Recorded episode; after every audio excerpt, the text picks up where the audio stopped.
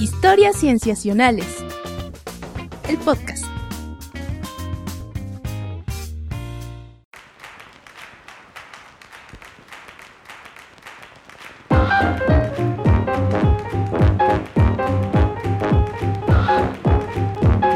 Bienvenidos a Historias Cienciacionales. Estamos muy contentos de estar una vez más grabando para ustedes, para traerles aquello en la ciencia que nos ha dejado pensando durante mucho tiempo y nos ha removido las entrañas, porque queremos compartir con ustedes eso que nos hace sentir. Yo me llamo Víctor Hernández y estoy muy contento de saludar a mis amigos, comenzando por Rodrigo Pacheco. Hola Pach, ¿cómo estás? Hola, ¿qué tal? Muy bien, muchas gracias, contento de estar nuevamente aquí compartiendo un poquito de ciencia con todos ustedes y también con ustedes que también pues nos acompaña aquí Sofía también. ¿Qué tal? ¿Cómo estás? Hola Pach, hola Vic, todo muy bien, ¿ustedes cómo están? Bien. bien. Gracias. Qué bueno. Y por favor déjenme tomar la palabra para presentarles a nuestra invitada del día de hoy, mm. quien es la bióloga Tania Alonso Vázquez. ¿Cómo estás, Tania? Hola, muy bien, muchas gracias por invitarme. ¿Cómo están ustedes? Ay, muy bien, contentos de que nos acompañes en el episodio de hoy. Muchas gracias por aceptar esta invitación. Ay, no, gracias a ustedes, qué emoción. Tania se nos ha conectado vía remota porque ella anda estudiando una maestría en biología molecular en la Universidad de Florencia. Sí, lejos, lejos. Y, ya nos contaron que el tema que nos traes eh, es uno de nuestros temas preferidos aquí, debes saber. Eh, así que estamos seguros de que vamos a disfrutar platicar contigo. ¡Ay, qué bonito! Sí, sí, sí, buenísimo. Bueno amigos, pues si les parece bien, comencemos entonces este episodio.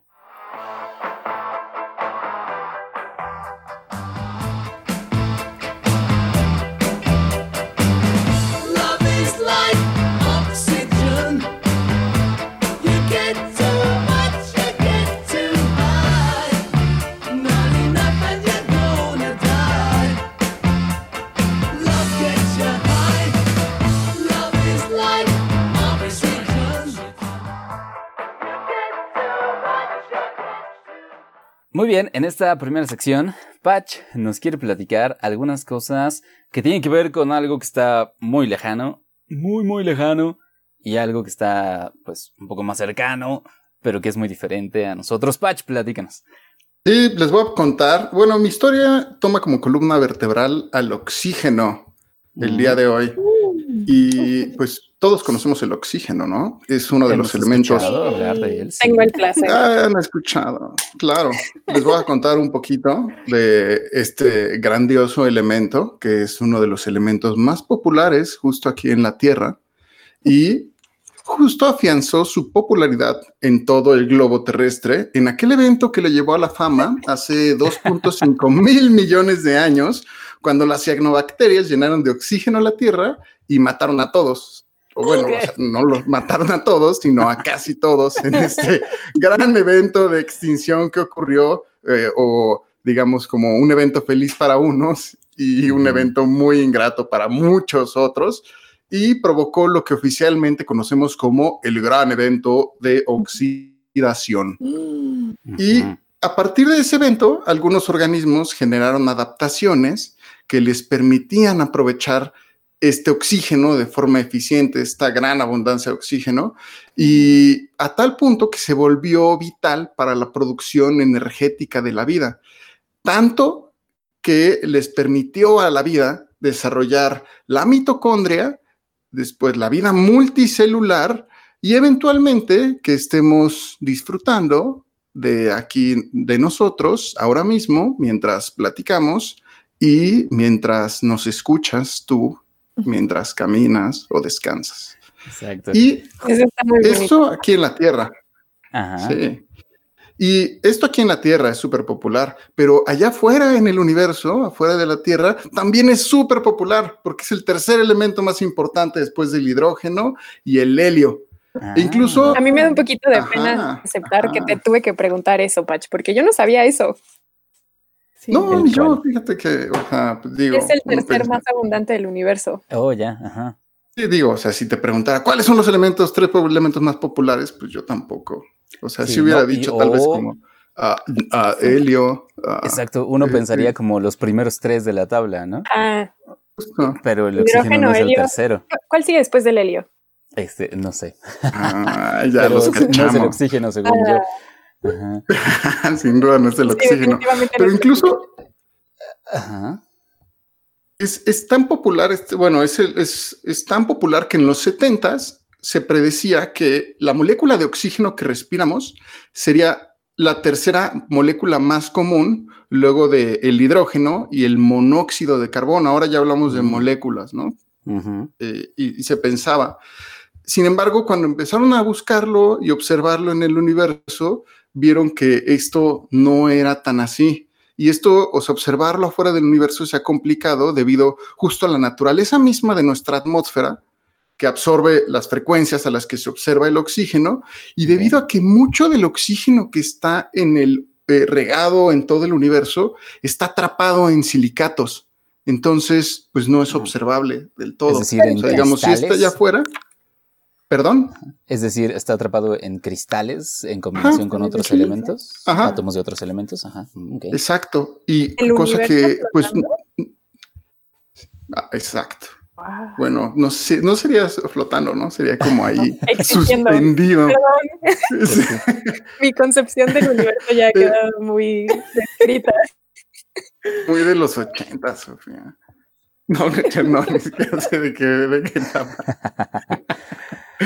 Pero Ah, bueno, pues entonces, pues si sumas estas dos cosas de que está atrapado y este, y pues nuestra misma atmósfera no nos, no nos permite verlo, pues obviamente esto ha provocado que las observaciones eh, hayan sido muy limitadas en encontrar moléculas de oxígeno eh, fuera de nuestra galaxia, o sea, fuera de la Vía Láctea. Y, y también adentro, porque de, o sea, en los últimos 20 años solo se ha detectado en, nuestra, en la Vía Láctea dos veces, una en la nebulosa de Orión y la otra en la nube de Ro de Ophiuchi. Y ambas las detectaron con telescopios orbitales, es decir, telescopios que se encuentran fuera de la. Tierra, evitando esta interferencia provocada por la atmósfera. Sin embargo, lo que les voy a platicar es que a finales de enero, una investigación liderada por Junsi Wang del Observatorio Astronómico de Shanghái de la Academia de las Ciencias China, reportó en el Astrophysical Journal o en la revista de astrofísica la primera detección de moléculas de oxígeno realizada afuera de nuestra galaxia. Y la observó eh, utilizando el observatorio IRAM Pico Veleta en Granada, España, y el conjunto milimétrico extendido del norte de Francia, que es un arreglo de 12 antenas en los Alpes franceses y ambas apuntaron hacia la galaxia Markarian 231. Entonces, ¿por qué, por qué tuvieron que apuntar a, la- a esta galaxia? Porque esta galaxia en particular tiene frecuencias que tienden más a, lo rojo. Entonces, estas frecuencias que tienden, que tienden más a la luz roja produce que las ondas de luz sean mucho más largas y permite que la atmósfera no sea eh, tan eficiente bloqueando estas señales de oxígeno. Y de ahí que lograron observar 100 veces más oxígeno del que se había detectado en la Vía Láctea en, los, en, los, eh, en, las, en las dos observaciones que se habían hecho posteriores a esta. Y pues se espera que Anteriores. ¿no? el, Ajá, justo. Sí. Y se espera que pues nos, no- nos, en- nos ayuden estas nuevas observaciones a entender de mejor forma el papel de este elemento en el universo, porque pues vaya, no lo habíamos podido detectar afuera y pues abre y pues ahora es un parteaguas, ¿no? Que ahora ya podemos, eh, ya se desarrollaron y ya se pudo observar con este, con este reporte cómo es posible observarlos y en dónde hay un montón. Entonces, Claro. quizá nos puede dar, eh, pues, entender mejor el papel de este elemento en primer lugar en el universo, cuál es el papel, y quizá más adelante dar paso a dar mayor luz a la historia de nuestro bello planeta que tiene pues justo una abundancia de oxígeno bastante buena. Y justo, Claro. Ah, Pacho, una duda antes de, de- de que sigas. Eh, an- hasta antes de estas detecciones de oxígeno, eh, ¿cómo sabíamos que era el tercero más abundante? ¿Era como por los modelos que se habían calculado de, de desarrollo del universo o algo así? Y la verdad es que realmente no te puedo responder exactamente cuáles eran los modelos, pero eran modelos predictivos que, se habían utilizado acerca de, ah, me imagino, de los elementos o de la historia, de, cómo se van formando. No, no sé exactamente bien cómo se determinó este, eh, digamos, esta composición. Ajá, ah, ya. Pero digamos que cada una de esas detecciones eh, confirma, ¿no? Ese dato. Y, también digo, vaya, se, ha ido confirmando poco a poco, porque pues primero se, pensaba que pues justo iba a haber un montón, pero cuando empezaron las observaciones vieron que no estaba, y después en los, eh, me parece que salió un artículo en la década pasada que justo argumentaba por qué no estamos viéndolo tanto, y fue este, la investigación que sacó que estaba atrapado en, este, en los silicatos.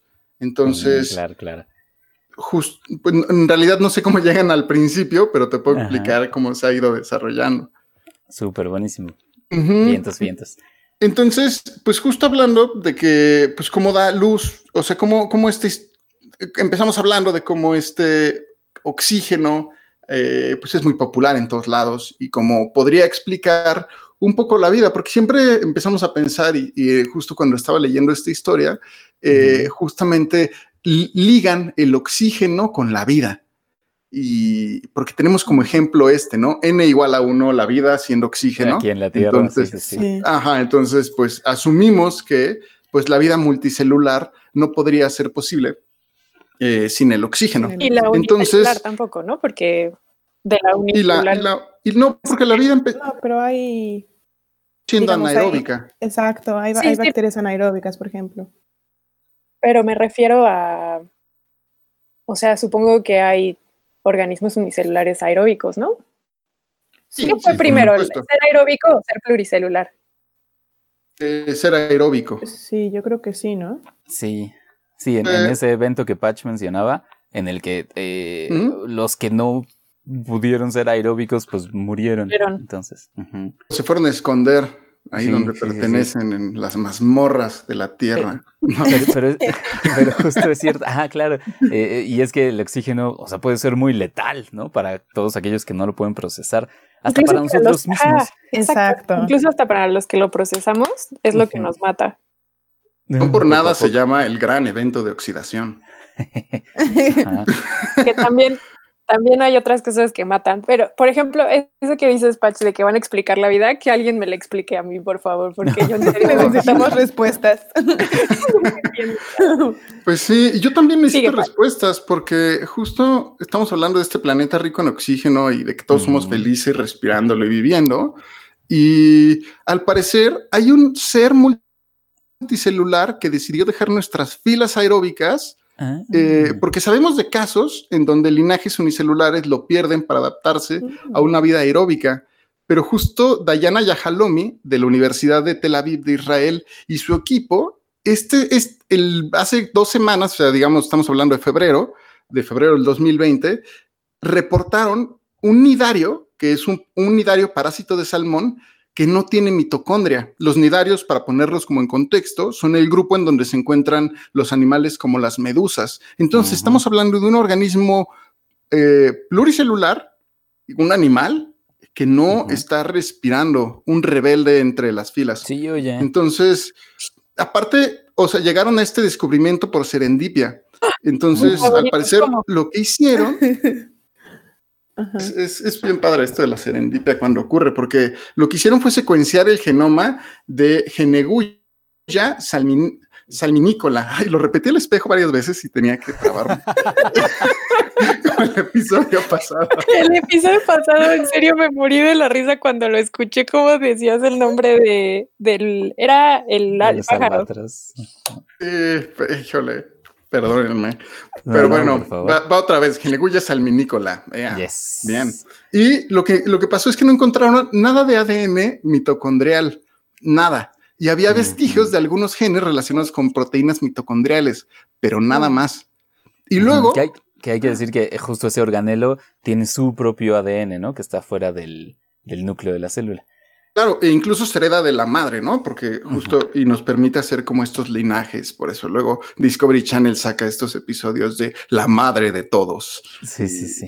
Siguiendo este genoma mitocondrial. Pero bueno, el chiste es de que después quisieron comprobarlo y agarraron una célula de este animal y la tiñeron con el objetivo, hay como una técnica que tú tiñes las células y tú puedes teñir el genoma y puedes observarlo vía microscopio como está teñido y puedes decir, ah, mira que está teñido el núcleo y puedes ver cómo se tiñen las mitocondrias, este, citoplasma, en todo el espacio adentro de la célula. Entonces, esto hicieron en, las células de este animal y lo que encontraron es que sí se, sí se, sí se coloreaba, sí se teñía el núcleo, pero justamente no había mitocondrias.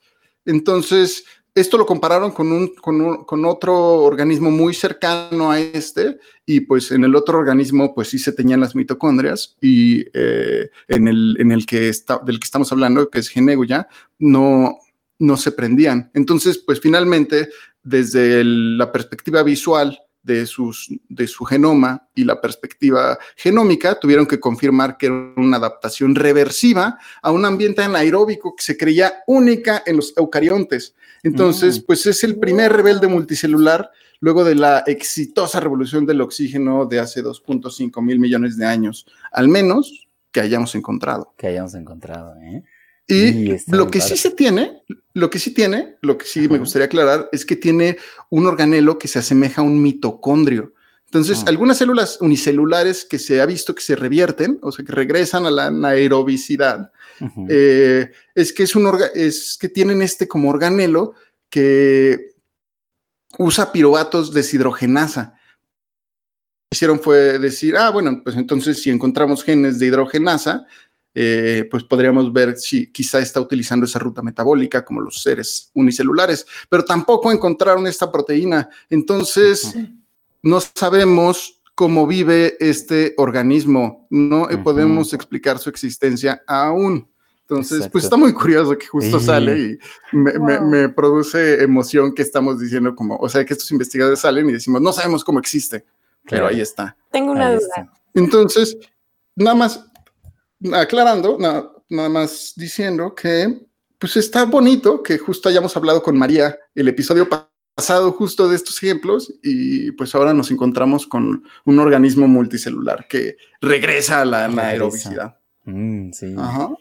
Justo esa era mi duda, pero antes de, de la duda quiero aclarar que me hace mucha gracia como cuando sí son organelos les decimos la mitocondria y cuando se parece al organelo es el mitocondrio. Sí, sí. Em, en italiano se dice el mitocondrio.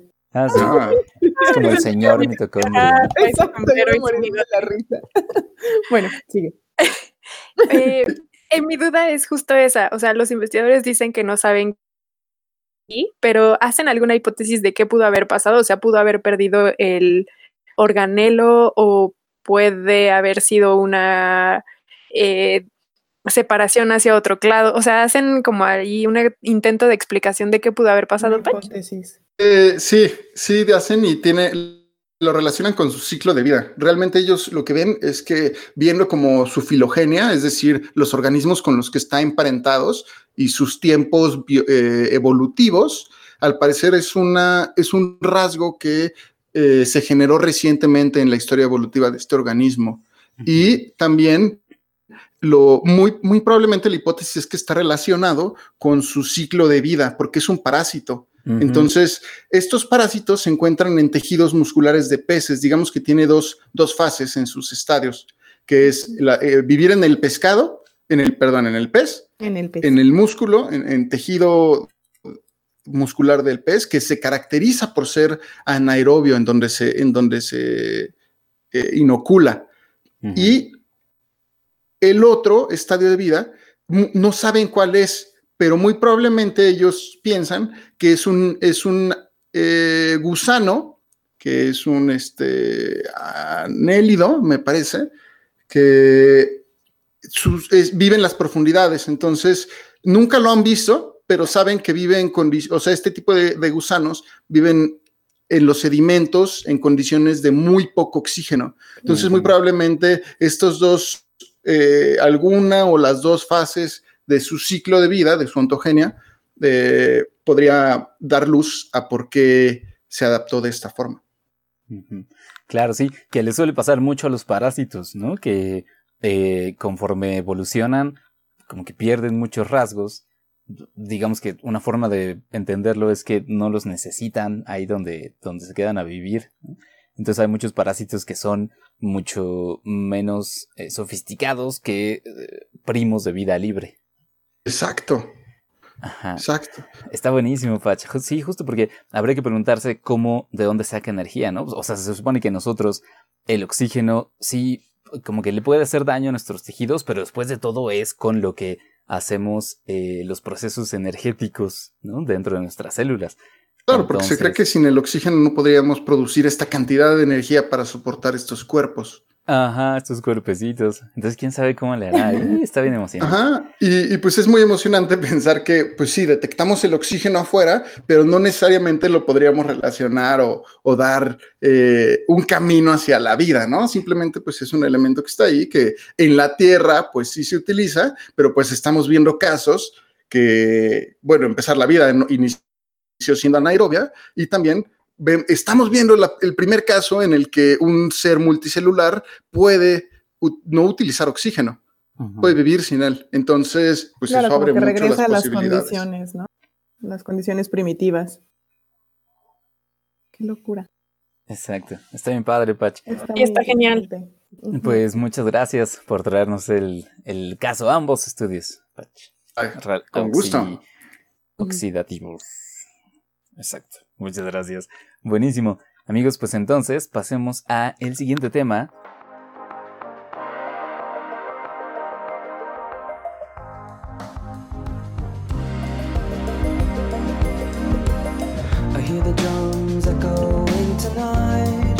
But she hears only whispers of some quiet conversation.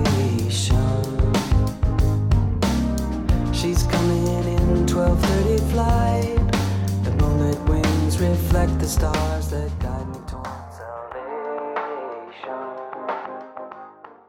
Muy bien, amigos, en esta segunda sección, eh, que Sof, que nos convenció de volver a usar esta rola, porque le gusta Sí. mucho, nos va a platicar de algo eh, eh, medianamente relacionado con esta canción. Sof, Ay, sí. Es que cuando yo les. Es que uno, qué mejor. Si hicieron la mejor canción del mundo, porque solo habríamos de escucharla una vez, entonces hay que escucharla tantas veces podamos. Y dos, cuando les hablo de dunas, Ajá. ¿qué es lo primero que viene a su cabeza? Frank Herbert. Buena Y la respuesta. saga de ciencia ficción. Bueno, también eh, playas o el desierto, ¿no? Eh, esto es Exacto, como... yo en desierto. Ajá. Que a Patch le salió su super ñoñísimo así. sí, fuertísimo. Este, sí, yo también cuando pienso en dunas, eh, lo primero que pienso es en el desierto. Y por ejemplo, en el caso de, mm, de pues no sé, ¿ustedes han estado alguna vez en algunas dunas? No de desierto Mm. yo, pero sí de playa. Exacto, yo también en la playa. Mm, justo. Sí, exactamente. Yo también he estado en la- una duna en la playa, eh, concretamente en Veracruz, en México. Ajá. Eh, pero también, por ejemplo, esto no le digan a nadie, porque es secreto, pero cuando me fui a Egipto, también conocí ahí dunas. Pero muy poca gente sabe que he viajado a Egipto. Sí, entonces eso no puede salir. No, eso, no- eso- eso- eh, no lo escucharon de mí. Pero bueno, Muy bien. el chiste es que, eh, bueno, pues si han estado en dunas saben que tienen una forma muy característica, que es como piramidal y que si hay una corriente de viento o de fluido, en este caso si son en el mar, también no nada más en fuera del agua, sino también dentro del agua, a veces cuando la corriente lo permite, se hacen sobre el piso marino. O también, por ejemplo, en los lagos a veces se hacen estas pequeñas eh, elevaciones que parecen muy constantes y bueno, esas también son consideradas dunas. Y eh, les traigo un artículo muy elegante porque lo hicieron unos investigadores de la Universidad de Cambridge, porque un día dijeron, "Hmm, dunas y se pusieron a investigar de dunas. También les traigo este artículo porque como no tenía nada mejor que hacer que ponerse a investigar dunas, el primer autor, o más bien la primera autora y la autora correspondiente son mujeres. Y eh, este es un artículo de física y de matemáticas. Entonces sabemos la representación tan pobre de mujeres que hay en, este, en estos dos campos y por eso también me pareció súper relevante. Súper. Entonces, muy bien. Este artículo, las dunas. Bueno, pues lo que ellos hicieron fue que comentar en este artículo que la dinámica de las dunas está muy pobremente entendida, sobre todo porque hay una muy poca observación sobre cómo funcionan las dunas. Y ¿Qué entonces, es la pues dinámica, Sof, ¿qué es la dinámica de las dunas? es justamente ver cómo se comportan, ver Ah. cómo se mueven, cómo era justo lo que les decía, cuando han visto dunas, ya sea que se mueven por el viento o por el agua, eh, su forma cambia. Aunque nosotros las veamos y nada más veamos cómo las partículas se mueven, en realidad constantemente están cambiando de forma y justamente es lo que dicen, que sabemos pobremente cómo se comportan estas dunas.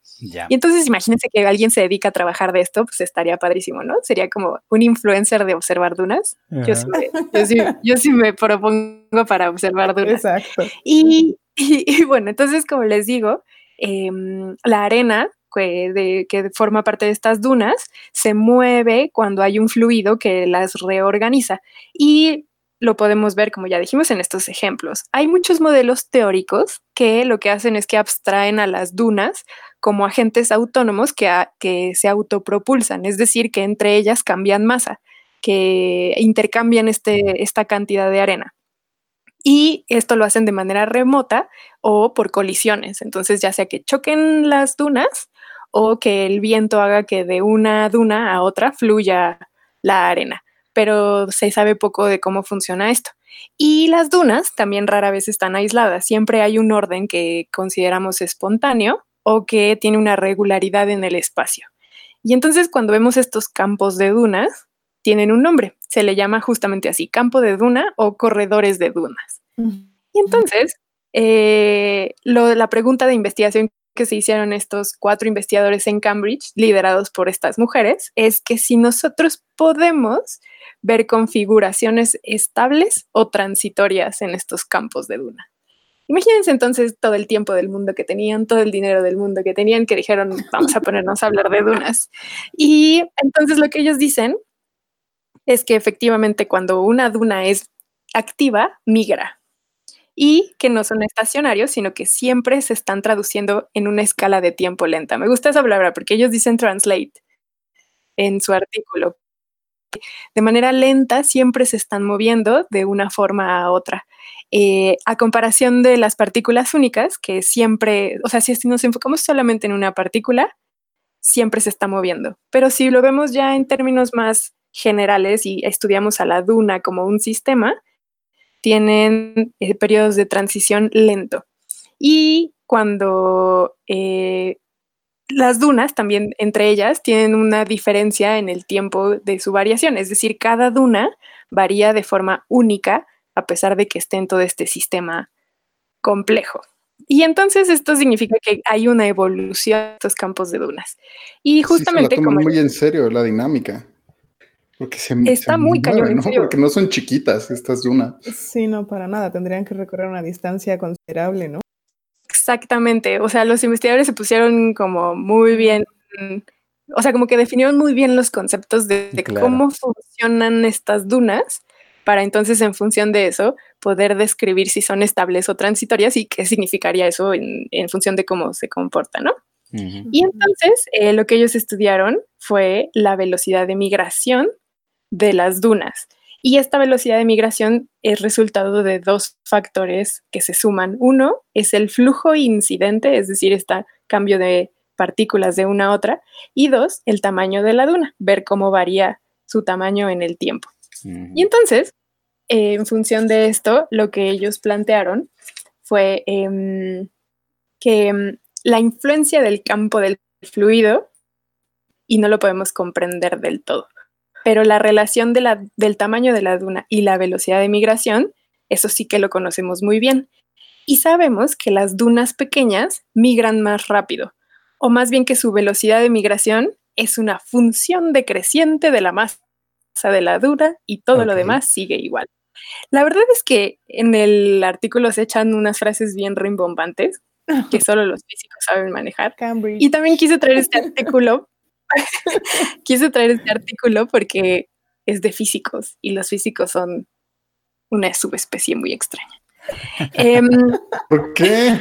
Que además hemos tenido pocos aquí, ¿eh? sí, Sí, sí, pues sí. a poco no son como súper particulares los físicos. Yo puedo decir que sí. Que venga aquí un físico a confirmar. Ah, fíjate, con Ah, conocimiento de es causa. cierto. Exacto. Y sí tienes razón, Sofía. Ay, me había olvidado que convives con un físico y yo aquí ya echándolos de cabeza. Ay, no, cuando escuche el podcast me va a matar. No te preocupes, ahorita le digo yo.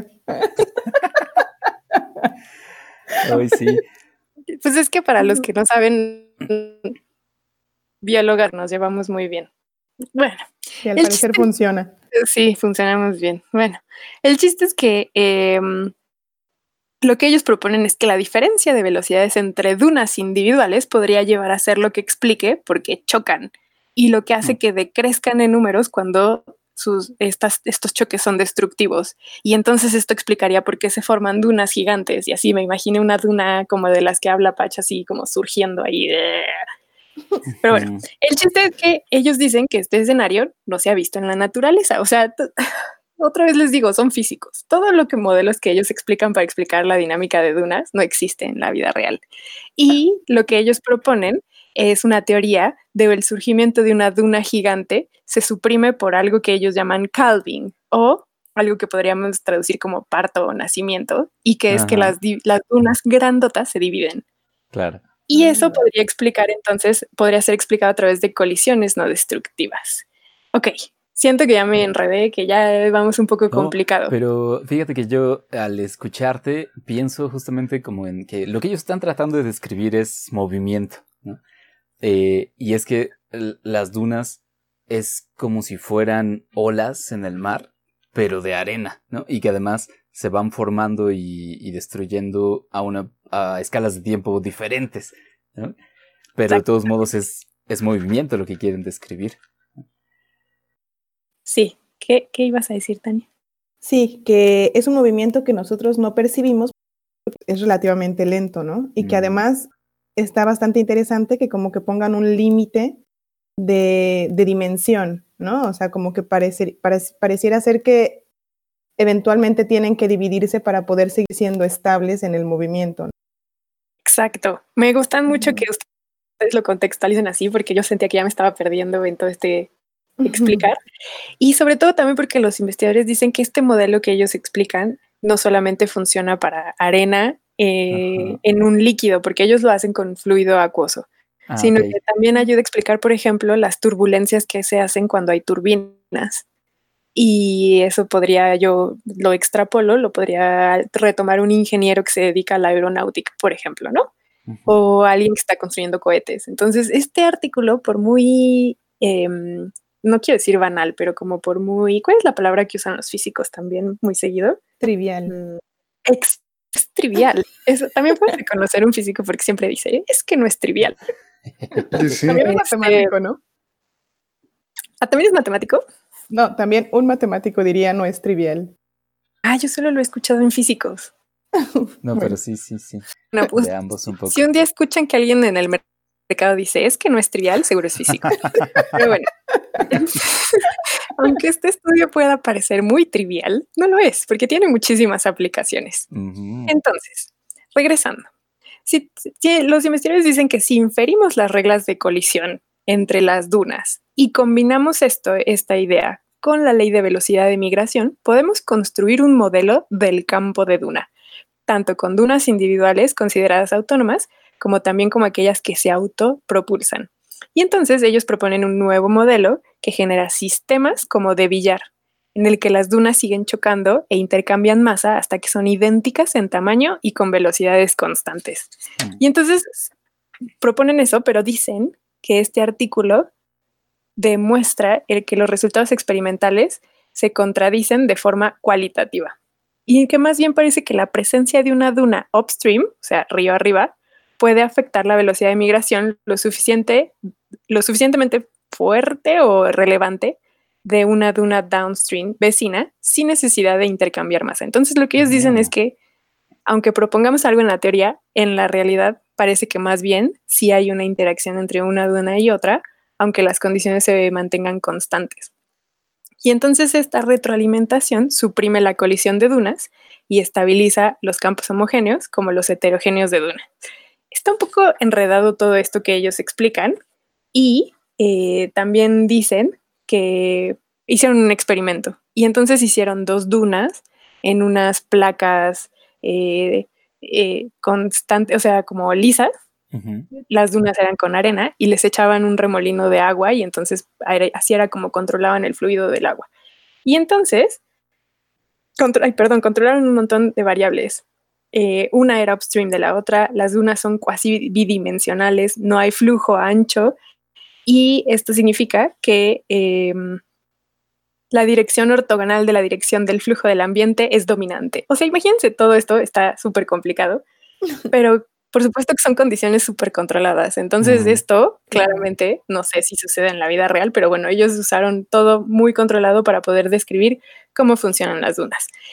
En conclusión, lo que ellos dicen es que es muy plausible que la velocidad de fluctuación aumenta el flujo de, de sedimentos y genera una repulsión entre las dunas, que cuando hay una turbulencia aumenta, aumentada afecta la forma de una duna downstream, y que es plausible que la estructura de campos de dunas debajo del agua sea controlado y estabilizado por la misma repulsión que hay entre una duna y otra, gracias a lo que vieron en su experimento. Entonces, parece ser que el fenómeno que ellos observaron también se ve en fenómenos eólicos y de deposición de sedimentos. Y por eso su investigación es importante, por estos tres resultados. Por la velocidad de fluctuación, por la turbulencia aumentada y por em, que la estructura de campos se controla por la misma repulsión entre una duna y otra. Y básicamente esto es toda la investigación. Me suena a que como un problema para eh, a manera como un poco de divertirse y que no fuera tan, eh, no lo sé, como, como tomar un ejemplo y desarrollar todas estas este, hipótesis y, y herramientas detrás para explicar fenómenos eh, que ocurren en muchos otros sistemas, ¿no? O sea, Mm. que es luego mucho lo que vemos en, en otros ejemplos, ¿no? Como por ejemplo, cuando se quiere entrenar inteligencias artificiales en, con juegos, pues muchas veces, pues lo que vende es eso, ¿no? Que están entrenando inteligencias artificiales con juegos, pero lo que realmente importa es todas las herramientas que hay atrás eh, para llegar a ese ejemplo. Y me suena un poco eso, ¿no? Que es, eh, empezaron analizando dunas, pero su investigación y sus resultados pueden diseminarse en muchísimas otras ramas que, este, que se ven beneficiadas por estos descubrimientos. Y justo a mí también por eso me llamó un montón la atención este artículo, porque en apariencia podría ser un tema que a nadie le interesaría financiar. Y también me parece, Mm. justamente por eh, lo básico de la ciencia, ¿no? O sea, como bien, bien dices, Pache, se plantearon una pregunta y la pusieron a jugar. Y ellos controlaron todas las variables. Y ya al final los resultados tienen una cantidad de aplicaciones para muchas ramas de la física y de la y entonces sí, en apariencia parece una pregunta que me hace pensar si los organismos públicos de países en desarrollo financiarían. Y ellos al estar en Cambridge es como, ah, sí, hagámoslo. Y, y también me gusta porque son mujeres, entonces confiaron en ellas para hacer este artículo. Y está muy padre por eso. Sí. De buenos resultados. Sí, sí, Sí. buenísimo. Y está pues es- cañón leer ajá. artículos de físicos. ¿Qué les pasa? Oye, Sofía, ¿y se-. ¿tiene como una velocidad de duna? Dependiente del ¿En el tamaño, me imagino, ¿no? Sí, sí, o sea, todo esto depende de varias variables, pero en el artículo no lo mencionan, y si lo mencionan, lo mencionan con alguna letra griega, Patch. Ah, vale. Es como- es que me imaginaba si era como, digamos, un tiempo generacional de una persona, si yo puedo Ah, ir no, siguiendo no, mi duna en vida. Simplemente no voy a enamorar verla. estrellas- No, no, no mencionan porque es variable. O sea, cada duna, cada, dependiendo de su contexto, tendrá un tiempo distinto y también de los fluidos y todo eso. Entonces no, no mencionan cuánto vive una duna. Eso está muy bonito. Qué padre. Oh, pues muy bien. Sí. Eh, pues muchas gracias, Sof, por traernos. Gracias esto. a ustedes por escucharme. No, sí, muy padre. Muy bien, amigos, pues Bien. entonces pasemos a eh, la tercera sección.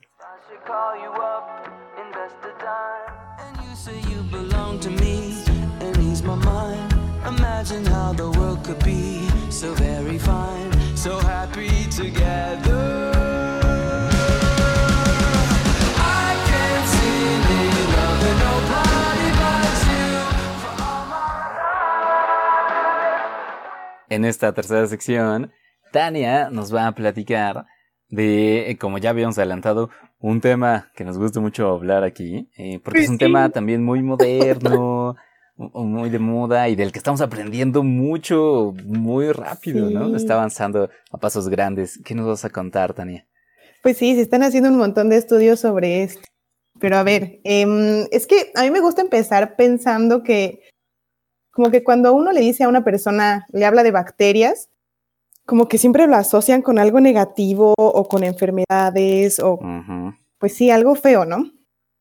Pero como que yo creo que la mayor parte de las personas, de la gente, se sorprendería si se enterara que desde que nacemos hasta que nos morimos, convivimos con bacterias, virus, parásitos, hongos, pero no porque estemos en lugares sucios o el ambiente en que estemos, sino que todo esto está dentro de nosotros. Así, a mí eso me parece impresionante. Sí. Em, exacto, o sea, tenemos una cantidad impresionante de microorganismos en la boca, en la piel, en el intestino, en un montón de lugares distintos.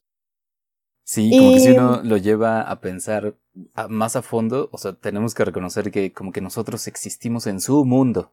O sea, ellas han estado aquí desde hace mucho tiempo, son mucho más abundantes que nosotros, están dentro de nosotros, o sea, nosotros somos invitados.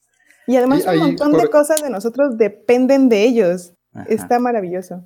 Por ahí había leído un dato que, bueno, sabemos que las células que tenemos, o, o sea, las células bacterianas, superan por mucho a nuestras células Sí, eh, sí, sí. humanas que tenemos aquí y son tantas y hacen un metabolismo tan, eh, digamos, tan medible que lo equiparan, digamos, si tú agarras a todas las células, a todas las bacterias y las pones a medir cuánto metabolismo o su producción metabólica es similar a la, a la del hígado. Entonces te das cuenta que no, no son poca cosa. No, no, no, es impresionante. Son muchísimas en- con nosotros. Lo que pasa es que son pequeñitas, pequeñitas, ¿no? Por eso dicen que en el cuerpo humano son alrededor de dos kilos ¿Qué? de microorganismos. Sí, nuestro peso, dos kilos de nuestro peso son microorganismos. Sí, Sé que cuando vas al baño a hacer del 2 pierdes como 10 gramos de, de bacterias. Exacto, exacto. Pobrecita. Ah, qué padre. Muy específico tu gramaje, Sofía. Sí, hace sospechar que lo has pesado. Ay, Bueno, no, existe un término que se llama poop science, que bueno, hablaremos más en un ratito, pero bueno, me Eh. parece fantástico que se llame así, me da mucha risa. Mucha gente le dará asco, pero bueno. Eh, un ejemplo que a mí- del que a mí me gusta hablar es que, por ejemplo, cuando nosotros, como que nosotros nos comportamos distinto, ahorita va a parecer sacado de la manga, pero bueno, ahorita van a ver cómo se relaciona. Nosotros parece como que nos comportamos distintos y estamos con nuestros papás o con el novio o con los amigos o con personas que no co- conocemos. Y lo mismo pasa con los microorganismos. Como que Dependiendo se con nuestro novio o con nuestros papás. Exactamente, dependiendo de los microorganismos de los demás. No, pues sí, o sea, de los microorganismos que estén a su alrededor, como que la, es- este conjunto que nosotros tenemos dentro cambia y se comporta de manera distinta. Y obviamente, pues no entendemos todavía cómo cambia esta, esta comunicación, ¿no? Bueno, primero... ¿En serio tenemos- cambian las bacterias dependiendo de lo que hay alrededor de ellas? Sí, ahorita, ahorita vamos a hablar más de eso. Esta, de verdad es una cosa que da para hablar años. Venga, Pero venga. habla, digamos, específicamente hablemos del microbiota intestinal, de la microbiota intestinal, que son todas estas bacterias que tenemos pues en el intestino, ¿no? Específicamente en el colon. Cuando el ambiente de nuestra microbiota intestinal cambia de acuerdo a, a las interacciones que hay con otras bacterias que, que, que, lleguemos a consumir, por ejemplo, ¿no? Como que respiramos o con alimentos o con distintas cosas, ¿no? Entonces, precisamente por esto, para entender la relación entre todos los organismos, hay algo que se está desarrollando desde el 2012, se empezó esto, que es generar modelos matemáticos de las comunidades micróbicas. Eh, hay distintos eh, enfoques para desarrollar estos modelos, ¿no? El primero toma en cuenta los parámetros ambientales eh, y construye una red para entender cómo estos parámetros ambientales, o sea, sea pH, temperatura, mm. no lo sé, distintas cosas, como también, por ejemplo, alimento. Concentración ajá, de alguna exacto, molécula o algo tamaño poblacional. Ajá. Cómo estos parámetros ambientales afectan las abundancias de los microorganismos y a su vez cómo el aumento o, o disminución de estas abundancias afectan a los demás. Entonces se forma como una red entre, entre ellos. Y lo que busca este modelo es describir la abundancia de un microorganismo, por ejemplo, con una función matemática que relacione el parámetro que lo está, eh, que lo está afectando directamente y tal vez haya una abundancia bien lo afecta directamente, ¿no? Entonces, se podría describir como esta función matemática de estas dos cosas. Y así, ¿no? Hacer toda una descripción de toda esta red. Eh, se está ya desarrollando y el, para hacerlo, obviamente, tenemos que asumir que todas las relaciones entre los microorganismos son matemáticamente describir, describibles. Descriptible. Ay, Dios, Descriptibles. Descriptibles. eh, tenemos que saber que estas la... relaciones ajá, son matemáticamente descriptibles. Un poco, Un poco como las dunas en el vacío y el venado esférico. Exactamente, exactamente. Y que siempre va a haber microorganismos, ¿no? Pues tratando de relacionar, ¿no? Uh -huh, uh -huh, claro. El, el, otro enfoque para desarrollar estas, estos modelos es del, desde el punto de vista metabólico. Entonces, aquí hay dos opciones. Uno es modelos agrupados. ¿Esto qué quiere decir? Que tú no sabes bien qué hace cada una de las especies que está en tu modelo, pero lo que sí sabes es cuáles son sus genes porque vas a secuenciar, haces un secuenciamiento de toda la microbiota, es identificas... Decir, ajá, ajá. Perdón, es decir, secuenciar, identificar a través del ADN eh, cuáles especies son las que estarían ahí. ¿no? Exacto, o sea, como que obtienes el ADN de absolutamente todos los organismos que tienes ahí, eliges un gen que puede que lo comparta más de una especie y lo relacionas a una eh, reacción metabólica. Y entonces, en tu modelo, tú vas a tener un montón de especies en donde no vas a saber el límite entre ellas, pero vas a saber metabólicamente qué es lo que entra, como qué es el input y qué es lo que sale. Entonces, en tu modelo, como, o sea, sabes y comprendes eh, el comportamiento metabólico de toda la comunidad, a pesar de que no puedas distinguir bien qué hace quién. Pero mm. si tienes, si tienes, tú quitas 5, por ejemplo, vas a ver que hubo un cambio en el output, vas a ver que hubo un cambio en el, en el estado del metabolismo. Si pones otras 5, vas a ver que hubo un cambio en el resultado del metabolismo y así vas a poder saber qué es lo que está pasando, ¿no? Pero no sabes exactamente qué es lo que pasó en medio. En, del otro modo, que son modelos compartamentalizados, ahí sí ya sabes bien qué es lo que pasa entre cada una de ellas, porque como se desarrollan estos modelos es, primero, desarrollar el modelo meta metabólico de una sola especie, es decir, entender cómo funciona el metabolismo de un solo microorganismo, saber qué come y qué da como resultado su metabolismo. Y después, ya que tienes varios modelos así, los pones juntos. Y entonces sabes, como en el anterior, qué es lo que entra y qué es lo que sale del metabólico. de la comunidad, pero también sabes qué es lo que está pasando en medio. El problema aquí es que pues requieres una cantidad de información y de trabajo impresionante. Tardas Entonces- mucho entre un, uno por uno, ¿no? Exacto, y entonces lo que se suele hacer es que tomas eh, modelos que ya se han desarrollado y tú, como investigador que quieres hacer un modelo comparta- compartamentalizado, lo desarrollas ya con estos modelos hechos, que otros grupos los, los hicieron, ¿no? Es más o menos como... Pero Eso bueno, hace- estoy... ajá. Eso me, perdón, eso me hace pensar, ¿existe algo como una base de datos de metabolismo de organismos bacterianos?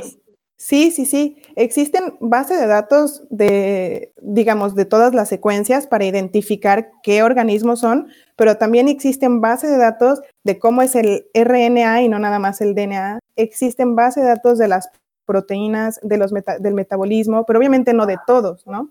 Claro. Se tiene que estar, eh, pues sí, llenando conforme se va trabajando en esto. Padre. Exacto. Entonces, les quiero platicar de un ejemplo que a mí me encantó porque da el por qué se tienen que hacer este tipo de modelos, ¿no? Eh, un artículo del 2019, del año pasado, que se hizo aquí en Roma, habla de, una, de unos pacientes que tenían eh, la microbiota intestinal, digamos, sana, pero después es- fueron infectados por la bacteria que se llama Clostridium difficile. Esta bacteria lo que te hace es que te puede dar una diarrea terrible, pero al grado en el que puedes llegar a tener perforación de colon. Uy, no. Suena horrible. entonces- Ni siquiera sé bien No, qué es, no. pero no se lo deseo a nadie. No, exacto, no, no, no es la pesadilla. Suena Y- como a una historia de terror de así, de alguien llegando a urgencias. De, ¿Qué tiene? No. Perforación. ¿Por qué? ¿Qué se metió una botella? O sea, es que imagínate, sería como, ¿de qué te, o sea, te estás muriendo de diarrea? Como que eso ya no pasa, suena de, sí. no lo sé, de la edad media. Y de país en desarrollo. Exacto, Cuando el omeprazol deje de funcionar del dolor de estómago. exacto. Te pones un corcho allá abajo. Pero si tienen perforación de colon, supongo que significa que la materia fecal se le sale hacia dentro del cuerpo. Exactamente, ese es el problema. O sea, un montón de bacterias que no son dañinas si viven en el colon, son súper dañinas si se salen de ahí y van a otras partes Ujú. del cuerpo. Entonces, la bacteria en sí, Clostridium difficile, lo que hace es que genera unas, una toxina que empieza a hacer que se mueran las bacterias, digamos, buenas que viven en nuestro organismo. Y entonces empieza a cambiar la diversidad de, de- de la microbiota intestinal, empieza a haber huecos, empieza a haber un montón de inflamación en las células, empiezan a abrirse, justo por, es cuando empieza a, ver, eh, em, a pasar esto de la perforación del colon, y las células que, que- las bacterias que que- quedan del colon e infectar otras partes del cuerpo. Oye, espera, antes de que sigas, ¿dónde vive sí. esta Clostridium eh, difficile eh, para no comerla nunca? Por Dios, no sé en dónde viva, pero sí es un... Entonces vamos a buscarlo. bueno, pero síguele, tú síguele.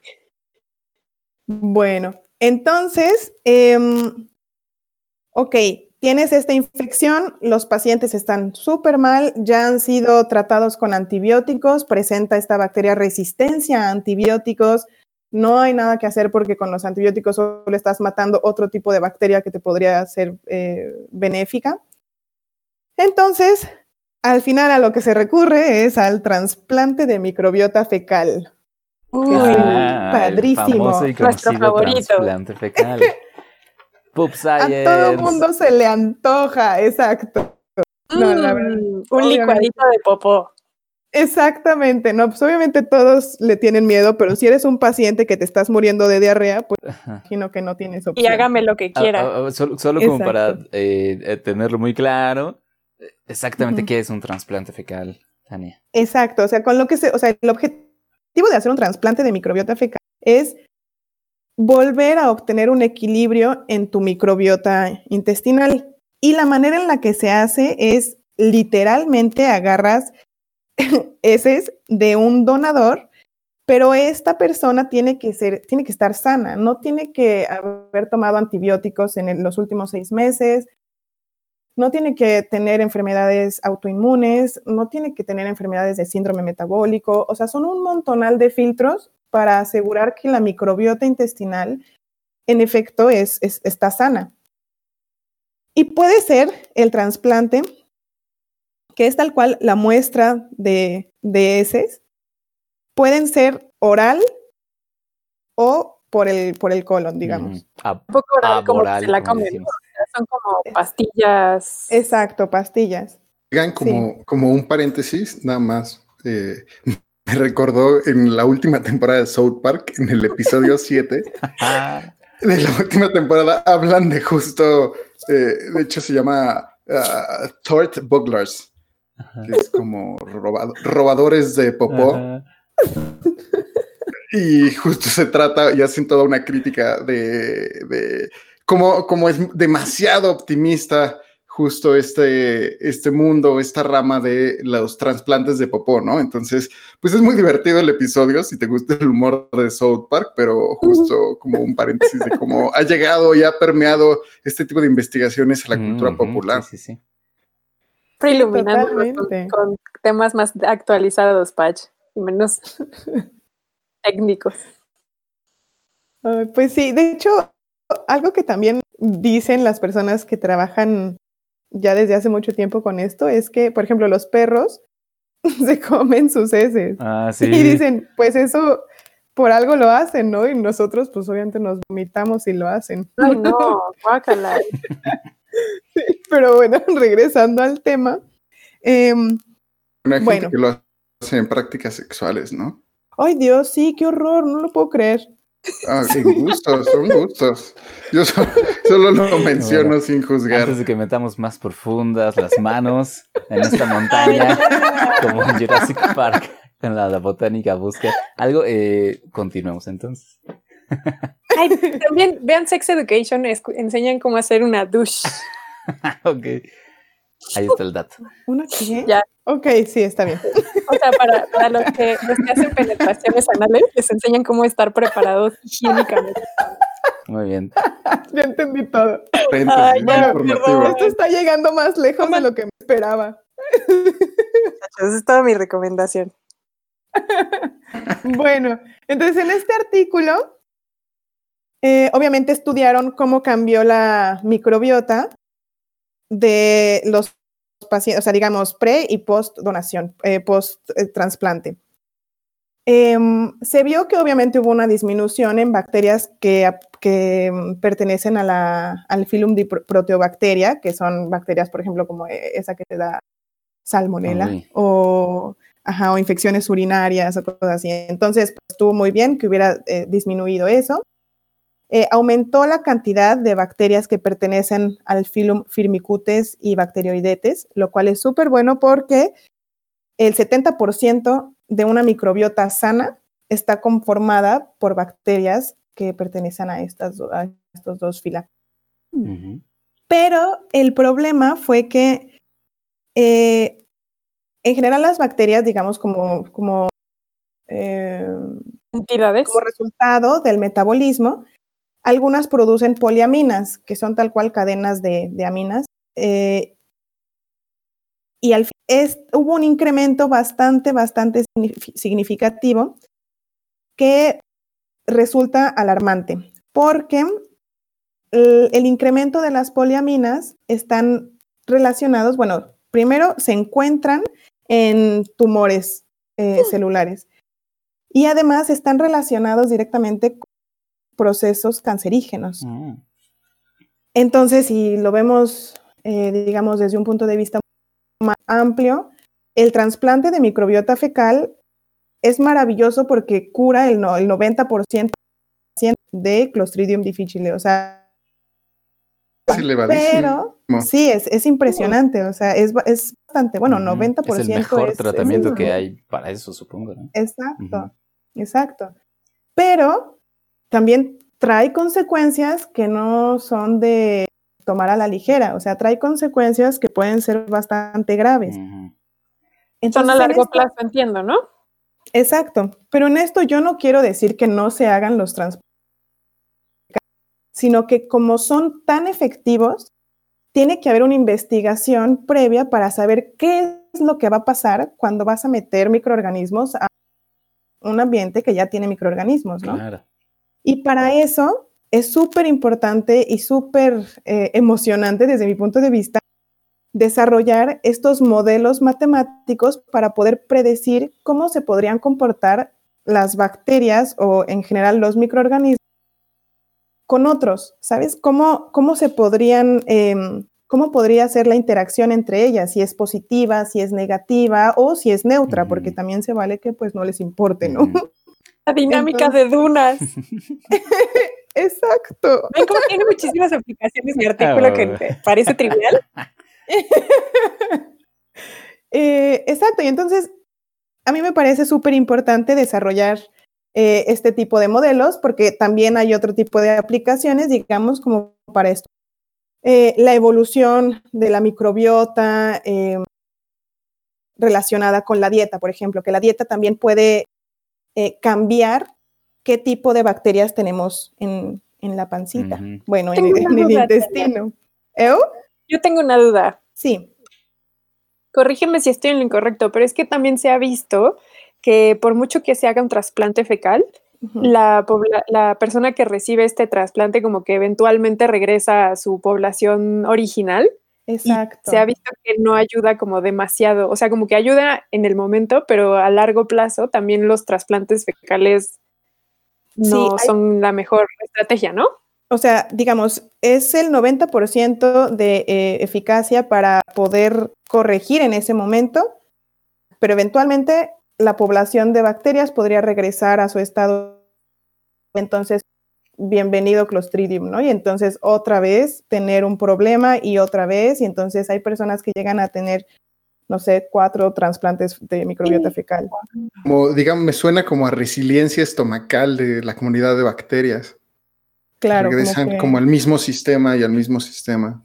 Exacto, como que ellas dicen, no, a ver, ¿qué está, qué te estás creyendo si aquí yo vivía? No, ¿no? claro, y además si la persona se mantiene con sus hábitos de dieta y come lo mismo y le echa lo mismo de recursos a esas bacterias, pues es natural que regresen, ¿no? O vive con las personas con las que vive, o besa al novio, o lo que sea. O sea, también esos hábitos. Ajá. No, Sí, es claro, lo claro. estoy diciendo en Compartimos serio. la microbiota, exacto. O sea, los besos y todo hace que, que se empiece a homogeneizar la microbiota con la pareja. Mm, Sí, sí, sí. Ajá. Pues Y claro, y entonces tienes mucha razón, pues lo que queremos es entender mucho mejor cómo funcionan esas interacciones entre las bacterias. ¿no?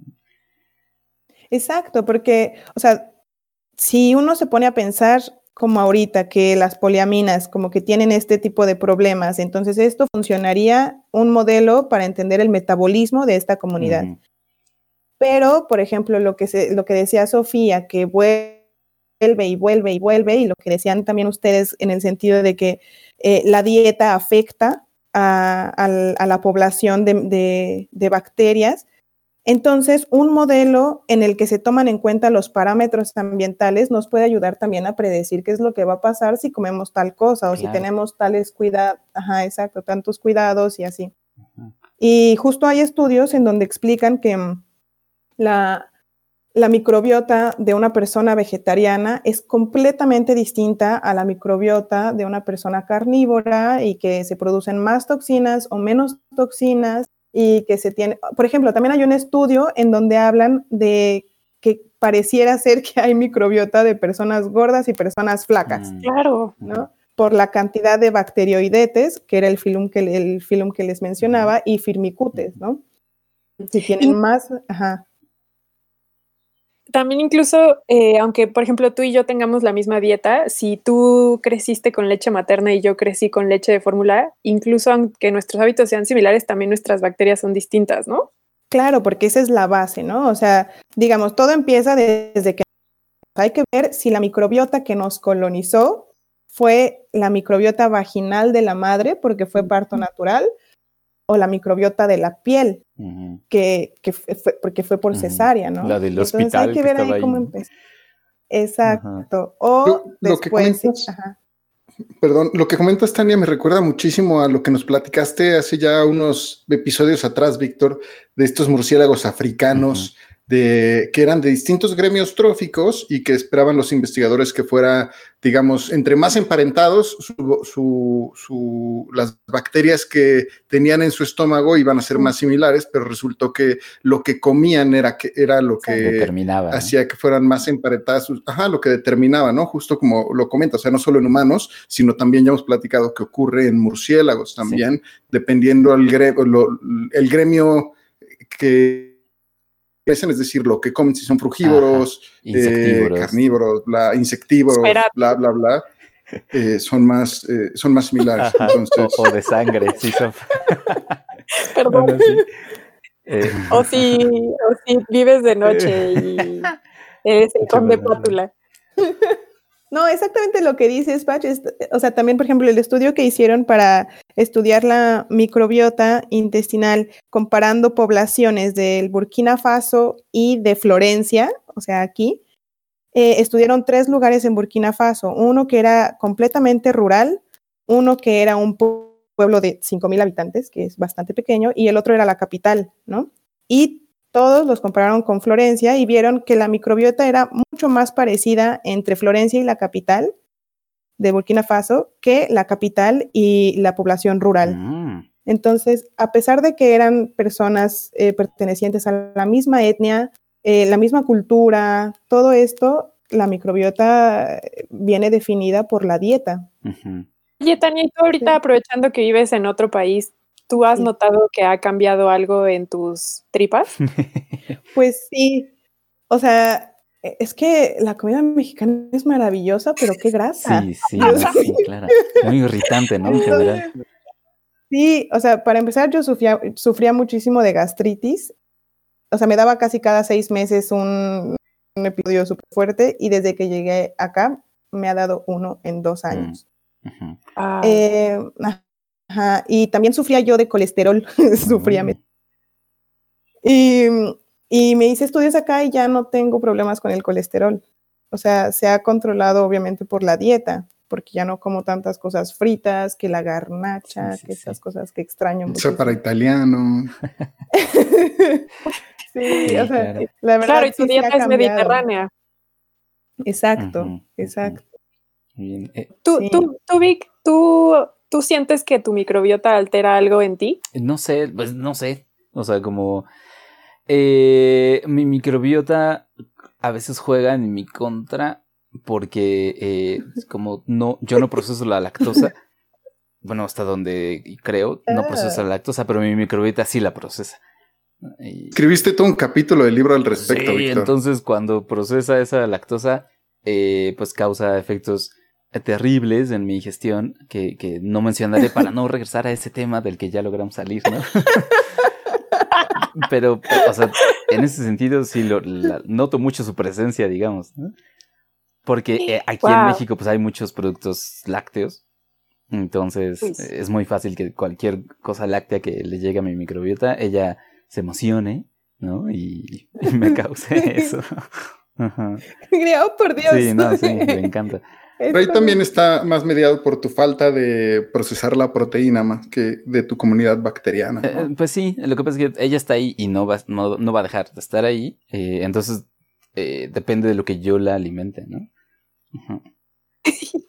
Oye, Pach, ¿y tú qué podría ser de ese estudio que nos habla Tania del equivalente de lo rural y lo, la ciudad? Pues tú te fuiste a vivir de una gran metrópoli a algo que en términos de tamaño poblacional podría considerarse algo cercano a lo rural. ¿Tú has notado un cambio? No, la verdad es que no he notado un cambio. Y fíjate que me hace pensar, justo como, la, cap- como lo que menciona Tania, de la diferencia, o sea, que es más similar la capital de, Bur- de- de Burkina, Burkina Faso, Faso. con la capital italiana, con Roma, con, era con Roma, ¿verdad? No, con Con Florencia. Perdón, con Florencia. Eh, me hace pensar, por ejemplo, las condiciones eh, que te plantea un, un ecosistema urbano. Entonces, hasta dónde es urbano y hasta dónde no, pues ya es Claro. cuestión de eh, perspectivas del estudio, pero me suena a que, pues, estoy en una ciudad tal cual, entonces Sí. muy probablemente me- el sistema me lleve a lo mismo. Exacto. Aquí, aquí la diferencia entre la parte rural y la ciudad es el acceso a productos procesados. Por Claro. ejemplo, ya tal cual la globalización.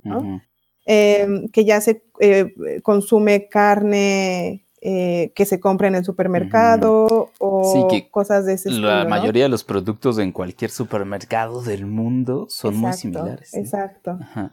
En cambio, las personas de- del lugar rural en Burkina Faso, ellos producen su propio alimento, tienen una dieta vegetariana a base, exacto, tal cual de, de legumbres, eh, obviamente verduras. También hablan de que es muy específico lo que comen en comparación con una dieta vegetariana de otro lado, porque son cosas eh, pertenecientes tal cual a, a Burkina Faso, ¿no? Que no están en todos lados. Y, por ejemplo, también algo súper interesante es que en el, el momento en el que estaban estudiando la microbiota de, de estas personas, del, el, el pueblo, digamos, rural, la zona rural se llama eh, Boulpon. Este lugar, eh, en las personas en- encontraron una bacteria que no existe, o sea, como que no encontraron en ninguna otra persona y dijeron, "Ah, bacteria, la, la trataron de ver y todo, y resulta que, que vive en termitas. Oh. Y ¿Qué? las termitas la tienen para sintetizar cosas, o sea, por ejemplo, celulosa o, o sea, digamos, por el alimento, Ajá, ¿no? Para, para entonces- procesarla. ¿no? Exacto. sí, sí. perdón, di- dije sintetizar, no, Ah, sí, sí. para Ajá, procesarla. para poder aprovecharla. Pues. Pero entonces los humanos pueden procesar. Y es que ellos Eh, se comen estas termitas en algún momento de su vida, Ajá, comen las termitas, ajá. pero también comen un montón de distintos eh, Alimentos pastos. fibrosos. ¿no? Exacto, Wow. exacto. Oh, qué padre. Eso es increíble. Sí, sí, sí. Sí, no, entonces no es lo mismo ser vegetariano en una ciudad así como, no lo sé, tal vez la capital de Burkina Faso, Florencia o la Ciudad de México, a ser vegetariano en el pueblo rural Nanoro. Ah, no, Boulpon. Claro, claro. Sí, Oh, oh, qué emocionante. Oye, Tania, Sí. este, eh, para, para, para como que redondear un poco, eh, yo quiero preguntarte, eh, comenzaste hablándonos Sí. de esta necesidad de que eh, se aborde el estudio de la microbiota con modelos matemáticos, ¿no? Eh, sí. ¿Tú dirías que eso nos llevaría a como que una nueva etapa en la ciencia del microbioma? Ay, sí, totalmente. A mí me emociona muchísimo y me gustaría seguir aprendiendo al respecto. Sí, siento que es que por muchos motivos, siento que el hecho de poder desarrollar modelos matemáticos eh, hace que se puedan plantear, digamos, experimentos para seguir comprobando y seguir eh, validando estos modelos, pero también un poco, digamos, entre, igual y ya me estoy metiendo pero un poco controlar estos experimentos en el sentido de no generar tantísimos residuos en un laboratorio de investigación, Mm, ujú. Mm. o controlar la cantidad de experimentos que se hacen, ya sabiendo, ya teniendo un modelo, ya puedes, ya tienes una guía de qué es lo que puedes hacer y qué no, y qué es lo que quieres probar y qué no. Ujú. Eso, digamos que es mi sueño, no tirar guantes cada dos segundos en un laboratorio Ah, sí, de claro. investigación. Sí. Como hacer Sí. algo más in sílico. Exacto, Sí. exacto. Yo sé que a- en general a los biólogos no les gusta trabajar así, además no es que sean muy apasionados de las matemáticas, pero yo tengo fe. No, sí, seguro. Pues como herramienta, ¿no? Eh, resultan siempre muy poderosas. Exacto. Y además hay que decirle a la audiencia que tú, Tania, tienes una afinidad muy particular por las matemáticas. Sí, la verdad sí nos enamoramos, pero la biología ganó. pero como que todavía ahí se encuentran en, en algún bar en la noche en secreto. Exacto. Ah. Exacto. con un clavel rojo. Yo tengo otra duda igual y ya para ir cerrando. Sí. Eh, por ejemplo, ustedes han contado sus experiencias y yo no sé, Tania, cómo es para ti, pero yo, por ejemplo, veo que mis tripas se de a 28 días con mi periodo menstrual. Entonces, Mm. eh, mi, Sí. mi- o sea, me queda claro que también hay otras variables que afectan a nuestra microbiota, como son las hormonas, el sistema inmune. Exacto. Entonces, no sé si estos modelos matemáticos también ayudan a controlar a las variables que se estudian. Sí, totalmente. Eh, obviamente tendrías que desarrollar un modelo. Eso sí, no sé si ya haya estado planteado o no, pero sí se tendría que desarrollar un modelo en donde se tengan esto, o sea, esto que me acabas de decir, como las, las, eh, los parámetros ambientales, para poder saber cómo va cambiando y además cómo va fluyendo en el tiempo, ¿no? No nada más saber como en un, modo, un modelo estático de qué es lo que pasa si entra o sale una, una bacteria, sino saber que con lo mismo que tienes, cómo va cambiando en el tiempo de acuerdo a los cambios hormonales que vas teniendo, ¿no? Sí, sí, sí, yo creo que sí se podría obtener un resultado bastante interesante porque tienes razón, sí hay un cambio ahí bastante obvio. Sí, porque también recordemos esta idea que popular que al- se está comprobando cada vez con más evidencia que probablemente no es tan descabellada el que dicen que nuestro segundo cerebro lo Mm, tenemos exacto. en, en los intestinos Uf, sí. y que justamente responde a esta relación tan intrínseca que tenemos con nuestras bacterias. Entonces, a veces también el- nuestra población bacteriana está asociada con cómo nos sentimos. Sí, sí, sí, totalmente. No por Muy nada el concepto de superorganismo ha tomado también. Sí. Y qué tanto somos nosotros y qué tanto somos con nuestras bacterias. ujú. No, pues es que somos un todo, o sea, eso es lo que más me, me emociona del asunto, que como que nosotros pensamos a los seres humanos como algo, un individuo, eh, no nos ponemos a pensar que esa personita tiene un montón de individuos adentro, un montón de organismos, que además no estamos, eh, o sea, estamos ligados todo el tiempo. Sí, no, me parece maravilloso. A mí me parece súper poético que tú que ahorita estás estudiando en la Universidad de Florencia, de donde nació esta idea perfecta del ser humano, nos estés hablando de que somos más complejos que lo que se, se pensó en el Renacimiento. Qué bonito, jamás lo había pensado así.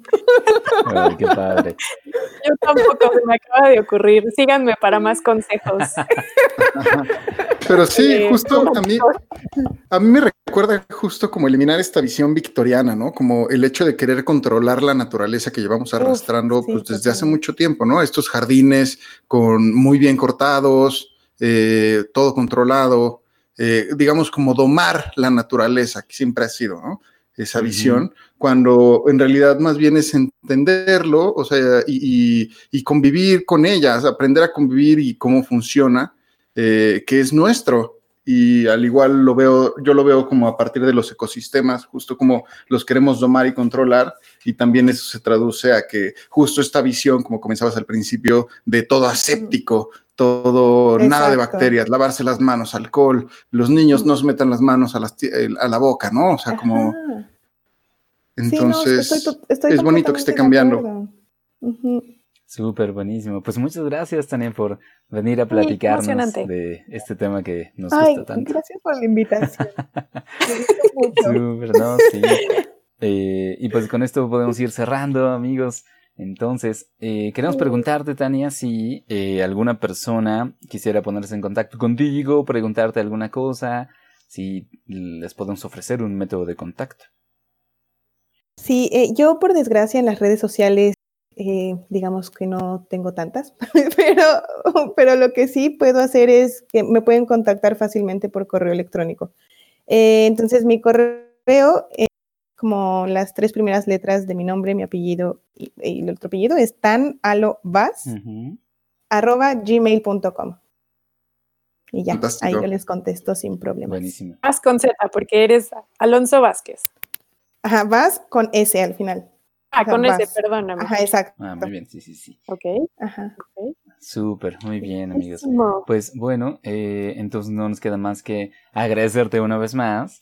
Y, Y gracias. y este. Ay, soy su fan. Qué Ay, no, también nosotros de ti.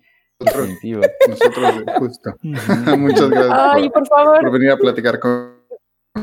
Déjenme me disculpo con tu pareja por haber dicho eso de los físicos. No me odien. A ver si, pues quizá podemos congraciarnos. quizá podemos congraciarnos eh, invitándolo, ¿no? Que lo contemple. que lo Exacto. contemple. Y que platique con ustedes. cosas de física, porque además ustedes deben de saberlo, pero Santiago, ya lo estoy quemando, Santiago, Sí, además sí. de ser también fan de Cienciacionales, Sí. es muy encantador. Entonces nos encanta tenerlo por Ah, acá. pues ahí está. con Ya lo, ya lo razón. embaucaste, ¿Quieres Sofía. Oh, no, Santiago, no me odies. Qué padre.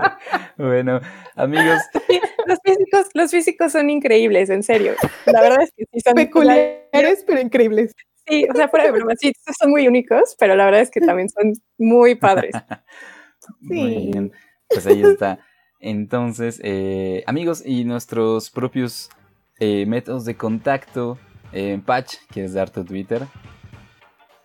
Y claro, bueno, me pueden a mí encontrar como arroba pachecovv. A ti, Sofía.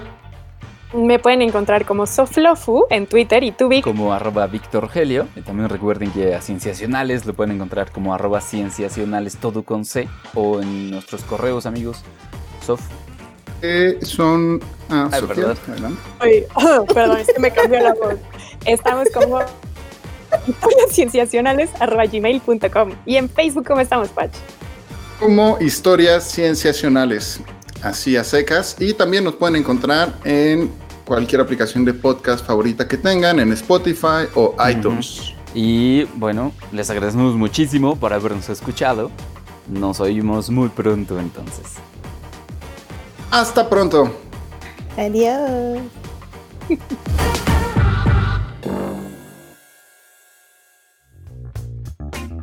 Esto fue Historias Cienciacionales, el podcast.